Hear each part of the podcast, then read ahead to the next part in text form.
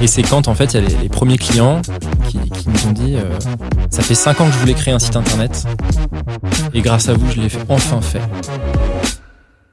Et donc là on s'est dit purée, on a fait ça pour 100 gars, en fait il y en a peut-être 2 millions comme ça, faut aller les chercher. Et oui c'est la, satisfaction de nos clients, enfin les premiers avis qui tombent, euh, quand tu galères euh, depuis un an et demi quasiment sur un projet où tout le monde euh, te dit que ça marchera jamais, etc. et qu'effectivement ça marche jamais, et que tu fais un truc où là euh, les gens ils te regardent les étoiles dans les yeux et ils te disent mais là t'as vraiment répondu à un de mes problèmes, euh, ça, ça repart quoi. Bonjour à toutes et à tous, je suis Julien Laure, le CEO de Théodo France. Julien, cofondateur d'Xmakers. Alors bienvenue sur Method to Scale, le podcast qui donne la parole à celles et à ceux qui sont devenus des maîtres dans l'art de l'hypercroissance.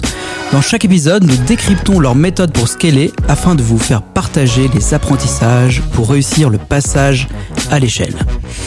Aujourd'hui, on a le plaisir de recevoir Alexandre Bonetti. Salut Alexandre. Salut les gars. Salut. Bah, bienvenue dans Méthode to Scale. Tu es le CEO de Simple et Beau donc un nom euh, à consonance intéressante on va parler euh, tout à l'heure. Donc concrètement, tu as développé une, solution pour automatiser la création de sites vitrines sur Internet. Donc tu t'intéresses euh, au plus grand nombre. Tu t'es lancé en 2013, vous avez accompagné plus de 7000 clients, 50 partenaires en marque blanche et vous prostez 4 millions de chiffres d'affaires. Je me trompe pas?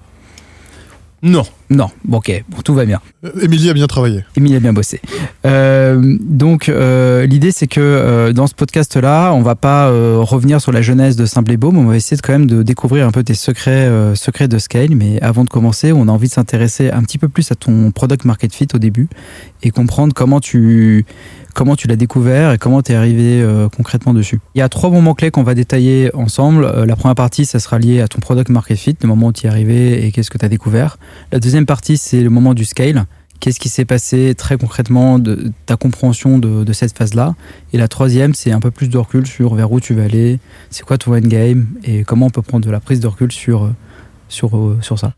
Bah écoute, euh, donc comment on, est, on en est arrivé euh, finalement au product, product market fit, ouais. Tu disais euh, que c'était pas du tout une boîte, enfin ça n'a rien à voir avec ce que tu fais aujourd'hui au tout, tout début. Bon, déjà, tu avais une aventure entre potes. En 2013, on lance une boîte avec des amis ingénieurs qui ne marche pas du tout. Voilà. mais alors, pas du tout. Un vrai pas du tout. Un vrai pas du tout. Comme un on peut en imaginer. Ah ouais, ouais, ouais. Un pas du tout.com. Pas du tout.com. Et en fait, on avait vraiment envie d'entreprendre ensemble vraiment. Et donc, on s'est fixé un objectif secondaire, c'était de euh, gagner de l'argent, de pouvoir mettre du beurre dans les épinards, de trouver un projet alimentaire, finalement, euh, pour euh, avoir le temps de faire marcher ce, ce projet. et ce, ce, side, ce side work, en fait, qu'on avait à côté, bah, c'était de faire des sites internet. Parce que ça, on savait qu'on pouvait le vendre, on savait qu'il y avait de la demande, etc. Ça ne nous intéressait pas du tout à l'époque. mais on trouvait des clients. Voilà, en étant pas cher, euh, on trouve facilement n'importe quel commerce, artisan, euh, professionnel de santé. Voilà. Quand tu dis site internet, c'est vraiment des sites internet, comme on peut le comprendre quand on est à Noël et qu'on essaie d'expliquer son métier digital et qu'on fait des sites internet. C'est vraiment le site internet. même le mot webmaster. Voilà, une agence web. Une agence le, web. le, truc le moins sexy du monde pour nous à l'époque. Mais ciblé sur des, des, petits commerçants À l'époque, c'est ce qu'on pouvait atteindre. C'était hein. ça au démarrage. quand tu t'es limite étudiant, tu viens d'avoir ton diplôme, tu peux pas accéder à des mm. grands groupes. Donc tu, tu vends à ton fleuriste, tu vends au restaurant du coin, etc. voilà. Et donc on vend 5, 10, 15, 20 sites comme ça. Euh, ça nous fait permettre de gagner de l'argent et on se dit, bon, euh, euh, ça va peut-être nous permettre de gagner du temps pour faire marcher notre projet initial. Quand tu dis du temps, c'est gagner des sous. Des mois, voilà, gagner des mois de, loyer. Le projet initial ne marchant toujours pas, toujours pas, euh, mais vraiment zéro. Hein, zéro mais t'en as pas parlé du projet initial euh, Non, j'en ai pas parlé. Non, mais en tout cas, il y a un an, c'est la, stratégie du pas du tout. Voilà. Pas du tout. Ça s'appelait Grabstore. Et en fait, l'entreprise aujourd'hui que j'ai, euh, Simple et Beau, s'appelle toujours légalement Grabstore parce qu'on a gardé la même structure depuis 2013. Et donc, on fait 5, 10, 15, 20 sites. Et là, on commence à comprendre le marché du site, en fait. donc, c'est par le marché qu'on a vu une opportunité. On s'est rendu compte qu'il y avait finalement des milliers de petites entreprises qui n'avaient pas de site internet, qui n'arrivaient pas à le créer elles-mêmes via des Wix, des WordPress. Donc elles n'arrivent pas. Et de l'autre côté, elles ne veulent pas payer une agence web pour le faire. Donc elles veulent le beurre et l'argent du beurre. Finalement, elles veulent qu'on crée le site internet pour elles, mais elles ne veulent pas le payer le prix fort avec euh, des, des prestataires qui le font à la main.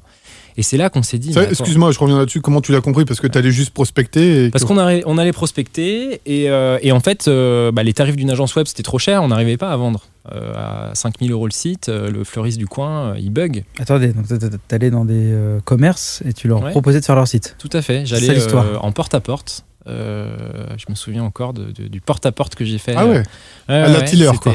Voilà, dans la rue, tu vois un artisan qui est en train de bosser, euh, tu regardes sur son camion, euh, il y a une adresse Wanadu, une adresse mail euh, Wa- Wanadu, il n'y a pas de site internet. Bon, bah, tu tapes la chat et tu essayes de lui vendre un site. quoi. C'est la vraie vente. La vraie vente. Ouais, c'est la vraie vente, à l'ancienne. la Si t'avais un survie, quoi. Lycos, là, c'était l'exploit. Voilà. Et, euh, et on a fait euh, franchement une cinquantaine de ventes comme ça. Et on a dis- j'ai discuté avec énormément de, de professionnels. Je dis mais pourquoi vous n'avez pas de site?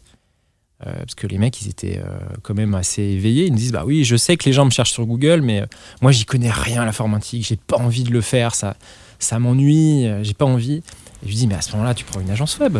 Tu vois mais l'agence web ça coûte 5000 balles, c'est pas possible.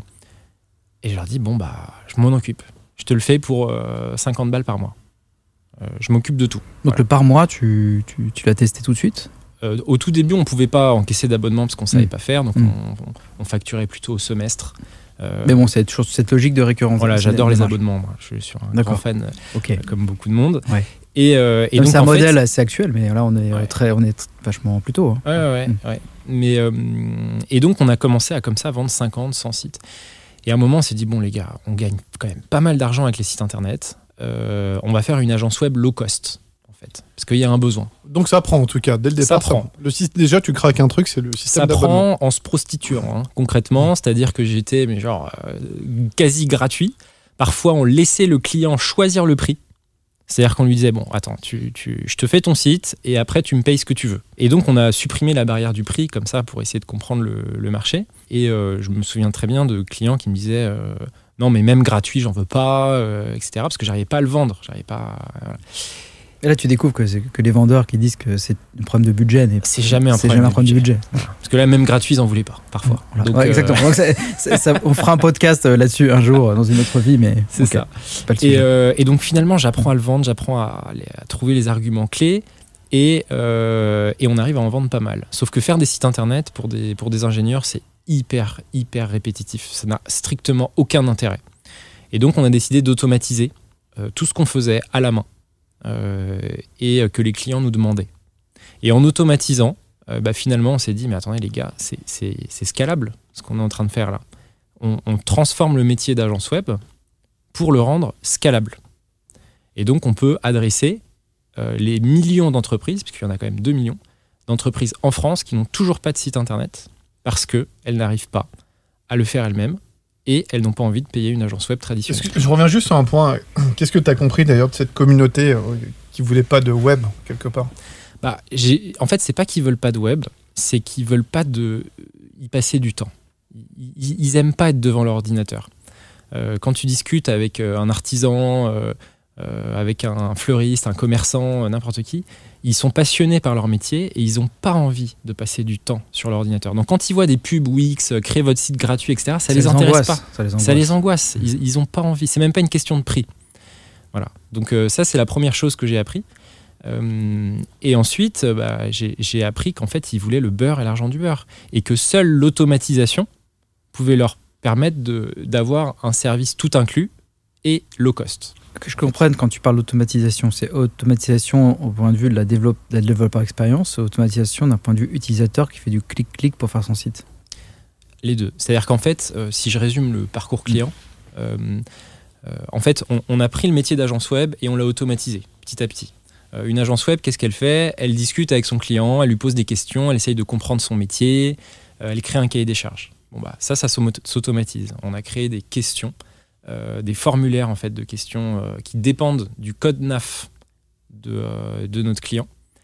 Et donc c'est euh, une centaine de questions, entre 50 et 100 questions, qui sont posées au client en fonction de son métier pour collecter en fait des données hyper précises sur le client. Voilà. Donc euh, le plombier aura pas du tout les mêmes questions que l'avocat, euh, etc. Donc tu as déjà adapté le contenu en fonction des, des cibles. Voilà. Et avec toutes les réponses, toutes les réponses du gars euh, et plein de bases de données qu'on a sur son métier, ben, on va être capable de générer automatiquement euh, des propositions de site internet avec un design unique, des textes qui sont générés automatiquement. En fait, comme ce que ferait un graphiste, un rédacteur web, un webmaster, un développeur, etc. Et tout ça automatiquement, parce qu'il y a une corrélation parfaite entre euh, bah, le cahier des charges et ce qu'il faut faire. En fait, c'est un métier donné, ce sont des caractéristiques données. Euh, tu vois, par exemple, je sais pas moi, un cabinet d'avocats, bah, tu as une spécialité, une équipe euh, avec des membres. On a une tête à gauche. Etc. Ah, voilà. Et bah donc, tu vois, à partir de questions, tu peux collecter ces données de façon structurée et du coup en faire plein de choses derrière, dont un site internet.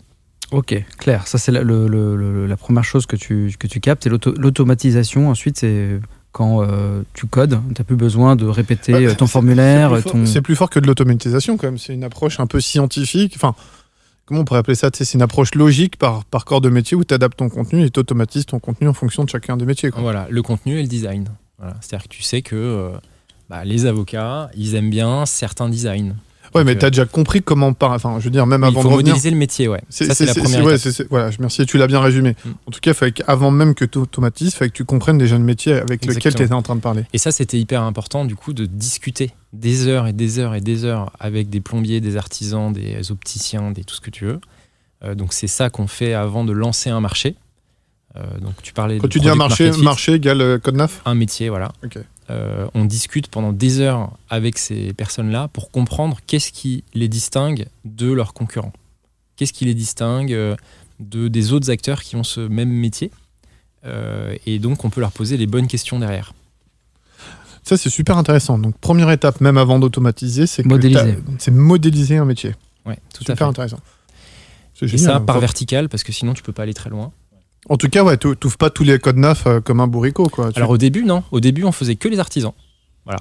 Euh, et on a hyper bien modélisé toutes les, les verticales, en fait, hein, plombier, électricien, etc., euh, pour aller très profond euh, au, au- au sein de la modélisation. Et donc, on allait beaucoup plus loin que les, les templates de Wix, etc., où en fait, euh, quand tu vas sur les templates, bah, tu choisis un template et après, tu le modifies. Mais tu dois mettre les, les mains dans le cambouis. Ouais, tu dois trouver le bon wording, tu dois trouver le bon design. tu, tu dois bosser. Nous, on veut pas que le client bosse. On veut juste qu'il réponde à des questions et que derrière, on fasse tout pour lui, sans exception. Ça prend quelle forme d'ailleurs une modélisation d'un métier? Ah bah, c'est une, une espèce de, c'est un espèce d'arbre en fait euh, de, de données euh, qui, euh, qui sont en fait de, de différents types. Ce sont des textes, euh, des images, des champs lexicaux, euh, des, euh, des, des règles. Par exemple, euh, tu sais que pour les, les professions médicales, tu peux pas avoir de rouge parce qu'on va modéliser un design aussi. Parce que rouge, c'est la couleur du sang. Ouais. Euh, tu sais que euh, dans le champ lexical, pour les sites d'avocats, bah, il n'y a pas trop de mots publicitaires. Donc, Parce faut, que c'est euh, réglementé. voilà, donc en fait, tu as un énorme travail préalable. Euh, mais nous, on adore ça, modéliser des trucs, euh, avant de lancer la modé- la- la- En l'automatisation tout d'un cas, métier. ouais, c'est le temps zéro, c'est ça. Voilà, ça prend beaucoup de temps euh, de- de- d'automatiser un, un métier. Euh, au début, on passait franchement euh, au minimum un mois. Euh, maintenant, on passe peut-être 5 heures parce qu'on a des troncs communs entre les différents métiers. Oui, donc en fait, euh, la, la partie modélisation, on va revenir sur le scale, parce que si en fait ça mettait un mois et, et maintenant 5 heures, je pense qu'il y a un élément intéressant qu'on peut creuser juste après. Et si on revient sur, sur, le, sur le market fit, le moment où tu sens que ça a pris, c'est parce que ton client, tu lui dis laisse-moi faire, euh, ton site il sera comme il faut, euh, dans tes contraintes, et super vite et pas cher. Et c'est quand, en fait, il y a les, les premiers clients qui, qui nous ont dit euh, Ça fait 5 ans que je voulais créer un site internet, et grâce à vous, je l'ai fait- enfin fait. Quand tu dis l'a fait, il le fait lui-même ou c'est vous Je l'ai enfin fait faire. Fait faire, Voilà, ok. il, je il est enfin en prod. Et donc là, on s'est dit, purée, euh, on a fait ça pour 100 gars. En fait, il y en a peut-être 2 millions comme ça. faut aller les chercher. Euh, et oui, c'est la, la satisfaction de nos clients. Enfin, les premiers avis qui tombent, euh, quand tu galères euh, depuis un an et demi quasiment sur un projet où tout le monde te dit que ça marchera jamais, etc., et qu'effectivement ça marche jamais, et que tu fais un truc où là, les gens ils te regardent les étoiles dans les yeux et ils te disent mais là t'as vraiment répondu à un de mes problèmes, ça, ça repart quoi. Pourtant, tu avais des machines face à toi. Je me souviens que ce local, ils, étaient, euh, ils avaient une armée de commerciaux qui venaient te vendre du site web. Ce local, c'est notre plus grande chance euh, chez Beau, euh, parce qu'en fait, ils ont, euh, ils- ont entre guillemets matraqué le, marché avec une offre très chère, avec un gros engagement de durée, sans transparence au moment de la vente. Et nous, on prend le total opposé. C'est sans engagement, c'est pas cher, c'est totalement transparent. Et en fait, ils nous ont euh, ouvert le tapis rouge euh, parce que maintenant on a un super positionnement comparé à, à ce leader. Plus adapté, attends. Et tu parles au métier en plus. Donc, euh, juste pour comprendre l'expérience client, donc je suis une pharmacie, j'ai un site, bon, on m'en parle depuis longtemps, ça, ça- ça m'ennuie de mettre mes mains dedans. Et donc, je passe par, par, par, par vous. On parle de l'époque avant le scale. Et en un claquement de doigts, j'ai un nouveau site sans que je m'implique, à part répondre à des questions. C'est ça? Ce que tu comprends, c'est il faut que la personne parle. Et en parlant, tu détectes ce qu'elle a besoin et tu lui fais son Ouais, site. alors elle va, elle va répondre à des questions via un formulaire en ligne, parce que parfois elle doit, elle doit charger des photos, des trucs comme ça, donc c'est un questionnaire en ligne. À partir de ces réponses, nous on va générer en fait quatre propositions de site internet avec quatre designs différents, parce qu'en fait si tu peux Ah, tu faire laisses un, le tu choix. Ah, c'est smart. Euh, le client il choisit parmi les quatre. Ensuite il y a une phase d'onboarding, c'est-à-dire que euh, le site qui a été généré, il, plaît peut-être pas à 100% euh, au client, il va peut-être lui plaire à 90%. Et donc là, on a une phase humaine. C'est la seule partie, entre guillemets, euh, non automatisée de notre service, où le client, il va avoir quelqu'un en partage d'écran et on va pouvoir faire les modifications qu'il veut pendant une heure en live. et on va pouvoir le former à devenir autonome sur les modifications sur son site. Donc tu lui as laissé comme une part de créativité. Une part de créativité quand il part en fait d'un site déjà quasiment prêt à être mis en ligne. C'est-à-dire que c'est juste de l'ajustement. Ça, il aime bien. Il aime pas être créatif en fait, euh, au sens je pars d'une feuille blanche ou je pars d'un template. Mais par contre, partir d'un site qui est vraiment quasiment prêt à être mis en ligne et faire des petits ajustements, là, il, il- il Il adore. kiffe. ouais. Ouais, il adore parce que euh, il il voit que c'est un service, que c'est pas un truc euh, en ligne et qu'il va pouvoir avoir un site vraiment sans- sur mesure, quoi, aux petits oignons. Voilà, donc il y a cette phase d'ajustement. Et après, on met le site en ligne. Euh, le, client, le client, du coup, euh, paye son abonnement et bénéficie, du coup, de toutes les mises à jour derrière sur son site internet, euh, sécurité, référencement, etc., contre un abonnement. Ok, donc après, j'imagine que le, si on passe sur la partie 2, euh, qui est le scale, tu as un scale chez toi qui est d'automatiser au maximum pour augmenter tes marges, parce que sinon, ça te coûte trop cher. Et de l'autre côté, comprendre plus facilement l'utilisateur pour que ce soit plus court de comprendre un métier, de le modéliser et de le, distribuer au- au- à d'autres clients. Ouais, tu as ça et tu as une troisième partie de scale pour moi qui est euh, scaler la distribution euh, aussi, parce qu'en fait, vendre à des petits commerçants, c'est un truc qu'il faut hacker aussi. Sinon, tu te, retrouves, euh, tu te retrouves comme ce local avec des milliers de commerces au terrain et avec un coût d'acquisition énorme. Énorme, et ça ça, c'est pas. pas possible. Bah, sauf si tu es un acteur énorme autour, comme. Comment t'as fait alors pour, euh, sur cette partie-là? Alors, euh, donc nous, euh, on a une culture bootstrap euh, chez, euh, chez Simpléo. Euh, et donc, on a essayé de faire un maximum sans lever de fonds euh, et sans euh, avoir des canaux d'acquisition qui coûtent une blinde. Et donc, on s'est dit comment on va atteindre des milliers de TPE, PME sans gros coûts d'acquisition? En fait, on a tissé des partenariats avec des acteurs qui sont déjà en relation avec des milliers, dizaines de milliers, centaines de milliers de TPE, de petites entreprises. Et ce sont ces acteurs-là qui sont devenus des distributeurs pour nous Un exemple? Une banque, euh, le, le Crédit du Nord. Voilà. Euh, J'étais avec eux tout à l'heure, du coup, je pense à eux.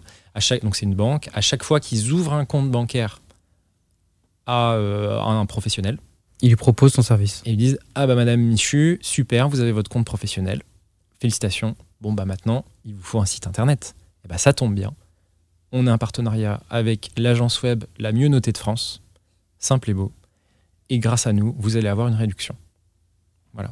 Et du coup, ça, c'est vrai, ça te ramène un trafic monstrueux. Et ça, c'est 60% de notre acquisition euh, aujourd'hui. Donc, on a 50 partenaires euh, prescripteurs. Ce sont des banques, des assureurs, des syndicats professionnels, des écoles, etc., qui sont sur le terrain, qui sont en relation avec, leur, euh, avec les TPE, PME. Et nous, on a zéro commerciaux sur le terrain. On s'appuie sur cette force de vente externe, entre guillemets, pour atteindre notre cible. Ouais, du coup, donc on on revient sur ton, ton canal de distribution parce que on comprend comment tu as fait ton product market fit pour automatiser la création de sites. Mais après, ouais, toucher des milliers de commerçants à travers le monde, enfin à travers le monde, la France, là, je pense déjà pour commencer. Qu'est-ce que tu as craqué à ce moment-là? Bah, écoute, Comment tu euh, t'y es pris quoi? Ouais, donc euh, on a commencé par vendre les sites nous-mêmes et en fait, euh, ça devenait hyper répétitif. Déjà, on s'était lassé hein, de produire les sites internet, mais en fait, on s'est vite lassé de les vendre. Euh, puisque quand tu as fait euh, 100 ventes euh, à des TPE, bah, franchement, euh, c'est toujours pareil. Quoi. Euh, donc là, on avait euh, plusieurs options euh, pour, euh, craquer finalement l'acquisition Euh, et on les a comparées. Donc il y avait euh, l'acquisition digitale, ça coûtait beaucoup trop cher. Euh, il y avait des gros acteurs dessus. Il y avait euh, recruter des commerciaux terrain. Pareil, c'était beaucoup trop cher. Et la troisième solution, c'était de s'appuyer sur des partenaires prescripteurs. Ouais, donc euh, je m'arrête juste là-dessus. Donc tu as quand même une démarche un peu scientifique. Tu as, étudié les différents scénarios et tu t'es arrêté sur un. En fait, euh, on n'avait pas de thunes, euh, concrètement. Donc, donc le scénario, exclut, voilà, en toute les deux premiers. là je te fais un rétro-pédalage de raisonnement. Ouais. Mais en réalité, c'est juste qu'on n'avait pas d'argent pour les canaux Comment tu fais quand tu es frugal? Ouais. Voilà, c'est-à-dire que c'est la frugalité qui a, a permis, entre guillemets, cette, euh, de craquer l'acquisition euh, de façon efficiente en termes de coûts. Et c'est comme ça qu'on a trouvé finalement le canal de distribution via des prescripteurs. C'est en finalement, je, je galérais à vendre. Et là, je me suis mis à rencontrer plein d'entrepreneurs qui avaient la même cible, euh, les petites entreprises. Et, euh, et je leur demandais comment ils faisaient pour vendre. Euh, et ils me parlaient de canaux qui coûtaient une blinde. Et, euh, un jour, euh, je discute, je me souviendrai toujours, avec un, entrepreneur qui a monté une boîte euh, euh, qui fournit, euh, enfin c'est une plateforme d'intermédiation euh, pour les artisans. Et je lui dis, mais au fait, David, euh, tu voudrais pas faire une newsletter euh, à toute ta base euh, pour mettre en avant mon service? Et le gars, trop sympa, euh, il me dit, ouais, si tu veux, je te le fais gratos, ça me coûte rien. Le mec fait ça. Euh, ça. Ça nous double notre nombre de clients en trois jours, quoi. Et là, je me dis, mais attends, mais voilà, c'est bon, on a trouvé un truc là. On va pas s'emmerder à aller chercher les gars un par un. On va s'appuyer sur des tiers de confiance qui ont déjà la relation de confiance avec ces TPE. Et on va s'appuyer sur eux pour distribuer en masse. Et on va essayer de trouver un deal avec ces grands acteurs pour qu'ils y voient un intérêt quand même, parce que je vais pas me taper des déjeuners et, euh, devenir pote, euh, enfin des coups en 18 bandes euh, pour demander des services derrière. Non, il faut que je trouve un truc vraiment intéressant pour eux. Voilà. Et c'est là qu'on s'est dit, bon, ok, on a trouvé notre canal. Ok, et aujourd'hui, tu as 50, t'as dit 50 partenaires qui distribuent tes solutions. Euh, du coup, comment tu fais pour les animer et faire en sorte qu'ils arrivent à le vendre? Parce que euh, il faut qu'ils arrivent à le pitcher. Tu parlais de Pas l'exemple que- du- non, de ouais. la banque euh, qui parle de ton, ta solution. Comment ça fonctionne Comment il les intéresse surtout Ouais, C'est ça la sûr. question. Alors, déjà, tous Les deux, ces- en fait. Les ouais. deux. Donc tous ces, tous ces partenaires, en fait, ne vendent rien. Ils prescrivent. C'est-à-dire que ce sont des... des euh, ils rabattent, quoi. Ils rabattent du lead euh, et ils ne rentrent pas dans le débat, dans l'explication, etc. C'est vous, vous avez un projet de site internet de plus ou moins... Ils, pa- ils parlent même pas du pricing. Il faut quand même arriver à faire ça. Tu vois, c'est Voilà. pas, euh, Ouais. c'est pas la, dans la formation des, des banquiers de faire ça. Tout à fait. Alors il y a un travail d'évangélisation euh, et d'animation. Donc on a des personnes qui sont vraiment dédiées à ça et qui vont euh, mensuellement contacter ces prescripteurs, euh, leur, euh, enfin les, les- les- les faire kiffer Simple et Beau quoi. Comment ça s'appelle d'ailleurs ce métier? Chez toi Euh, responsable partenariat. Ouais, ouais. Et euh, mais c'est voilà c'est un peu comme un commercial euh, grand compte hein, finalement. Sauf que d'avoir 50, euh, 60 000 personnes en face de lui, il a, t'as 50 interlocuteurs à gérer. Voilà. Nous, ce qui nous intéressait beaucoup, c'était euh, le coût d'acquisition et c'était la relation de confiance aussi. Parce qu'en fait, euh, le marché du site internet, c'est un marché de requins. Il y a Solocal qui est passé avant euh, et d'autres. Puis tu as toutes les agences locales aussi. Et tu en as beaucoup. Enfin, il y a des gros acteurs qui, sont, qui proposent vraiment des offres euh, avec des engagements de 48 mois, euh, à l'ancienne, quoi. hein. Euh, et donc, il y avait un déficit de confiance sur le marché du site internet. Et donc, même quand on. Parfois, j'arrivais dans un resto pour essayer de vendre le truc, le gars, tu sentais qu'il était sur la défensive, le commerçant, parce qu'il s'est déjà fait arnaquer trois fois depuis qu'il a ouvert le resto par une solution de création de site internet, avec des engagements, etc. On lui a promis la lune. Et donc là, quand sa banque de confiance lui dit euh, qu'ils ont une solution à lui proposer, qu'ils l'ont vérifié, qu'ils l'ont audité, qu'ils la tamponnent, Ouais, t'as un label euh, dessus. On a un label de confiance. On, on est toujours euh, à la hauteur hein, de ce label de confiance, mais c'est ça qui nous permet aussi de transformer. Ouais, la passe, c'est vraiment je te recommande telle boîte. C'est pas je vends. Non, ça change je tout. te recommande. Ils sont très bons. Appelle-les si Euh, tu veux. Voilà, appelle-les si tu veux. Ils, répondront à toutes tes questions. Et nous derrière, si jamais on fait une vente, effectivement, eh ben, le conseiller bancaire, on va lui le tenir informé automatiquement.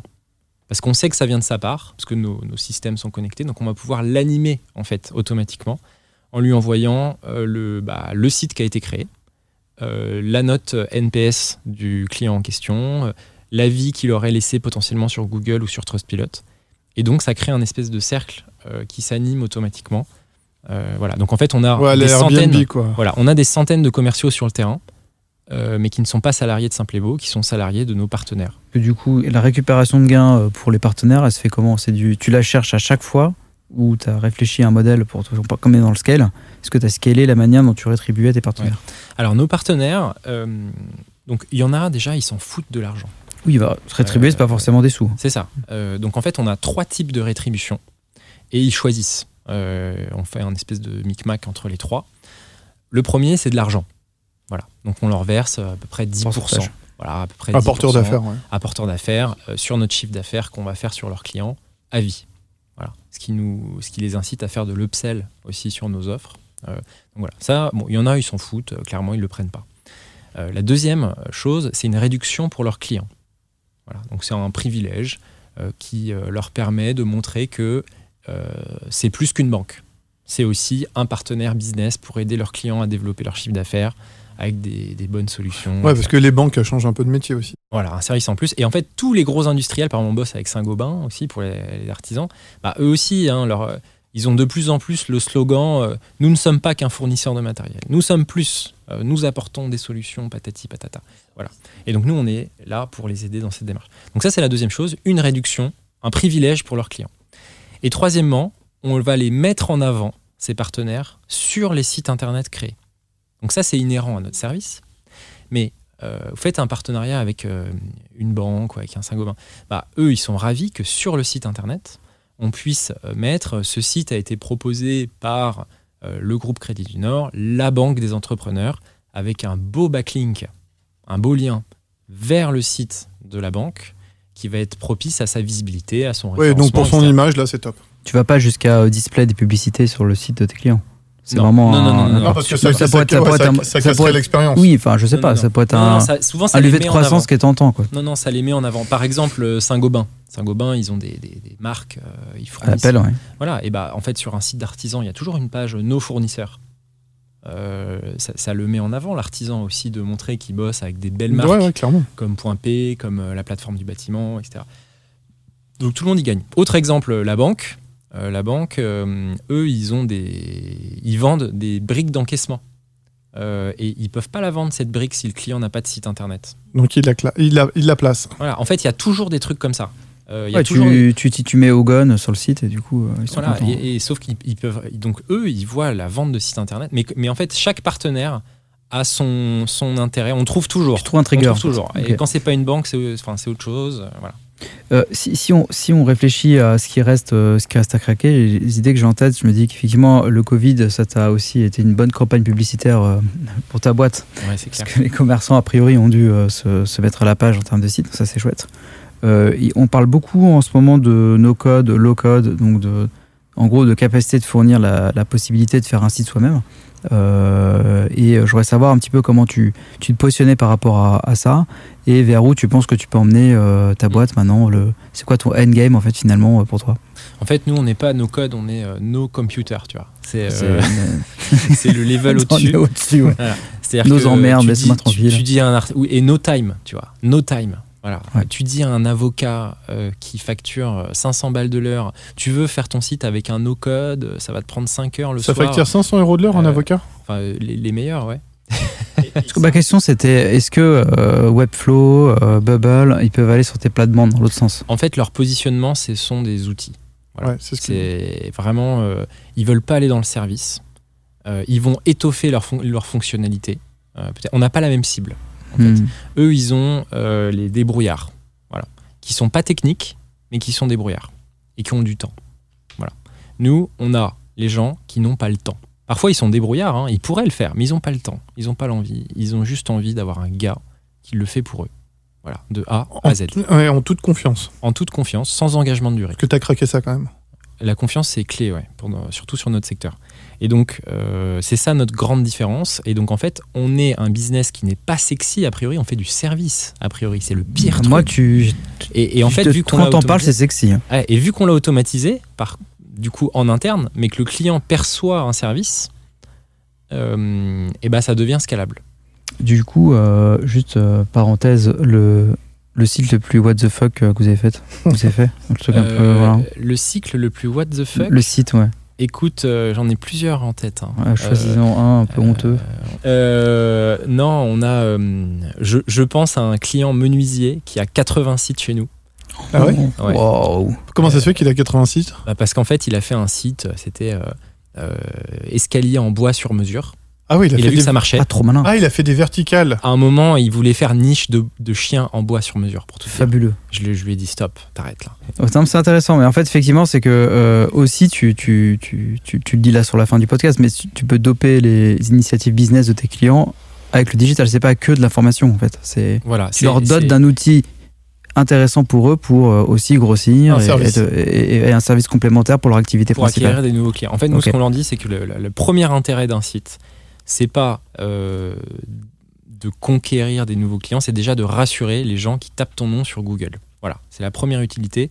Un bon professionnel, on lui dit, écoute, on va pas te raconter de salade. Euh, la majorité de tes clients, tu vas les trouver par bouche à oreille, parce que c'est comme ça que ça marche dans la vie. Mais comment ça marche le bouche à oreille? C'est on entend parler de quelqu'un et on le googleise dans la foulée. Voilà, tout le monde fait ça. Et donc nous, notre boulot, c'est que quand on te googleise, on a vraiment envie de bosser avec toi parce que tu as un site canon. Voilà. Et donc ce qui est bien avec ce discours, c'est qu'on a une promesse qui est très facilement tenable. On va pas lui dire qu'il va être premier sur euh, Menuisier Paris. Non, on lui dit que quand on va taper son nom sur Google, on va trouver un truc canon. Et ça, cette aura- promesse, on sait Il la aura une image clean de son métier. C'est ça. Et s'il prend une offre plus chère, ok, on va pouvoir le référencer sur des mots-clés. Ok, écoute, euh, c'était vraiment euh, super intéressant euh, tout ce que tu as décrit, Alexandre. Je pense que Julien euh, pourra conclure euh, tout à l'heure. Moi, j'ai une question euh, avant de terminer. C'est est-ce qu'il y a un livre que tu as lu récemment ou pas d'ailleurs et que, que tu conseillerais à nos auditeurs? Alors, il faut trouver un livre, donc je vais t'en donner un. La Bible. Euh, non, mais c'est le dernier que j'ai lu. C'est le principe de Peter, euh, qui, euh, qui dit que, en gros, euh, les, gens euh, évoluent dans une structure jusqu'à leur niveau d'incompétence. Et après, forcément, ils stagnent. Euh, et du coup, si tu ne fais pas partir les gens régulièrement pour leur bien, eh ben, tu te retrouves avec une boîte d'incompétents. Et euh, heureusement, le- les fondateurs de certains concurrents n'ont pas lu ce livre. Et du coup, ça nous donne une opportunité. Mais s'il fallait donner un conseil pour trouver des bonnes idées, ce serait plutôt de rencontrer des gens, de les inviter à déjeuner, euh, ses concurrents, ses. euh, J'ai vu que tu faisais ça sur ton LinkedIn. Je- tous les mois, je rencontre euh, un entrepreneur inspirant. Et j'ai appris beaucoup plus euh, pendant ces déjeuners que, que pendant des, des livres. Il va peut-être m'écrire alors bientôt. Je à espère. déjeuner. Voilà. Je serais flatté. Je te laisse conclure, euh, Julien.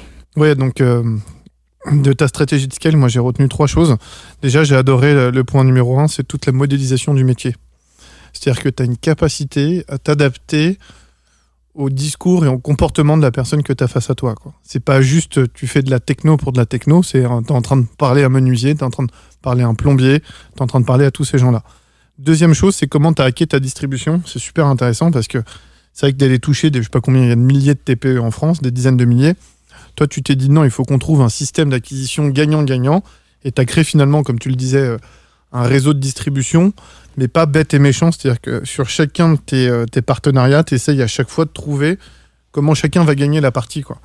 Soit pour son image, soit pour une question de rémunération, ainsi de suite. Finalement, la relation devient vertueuse.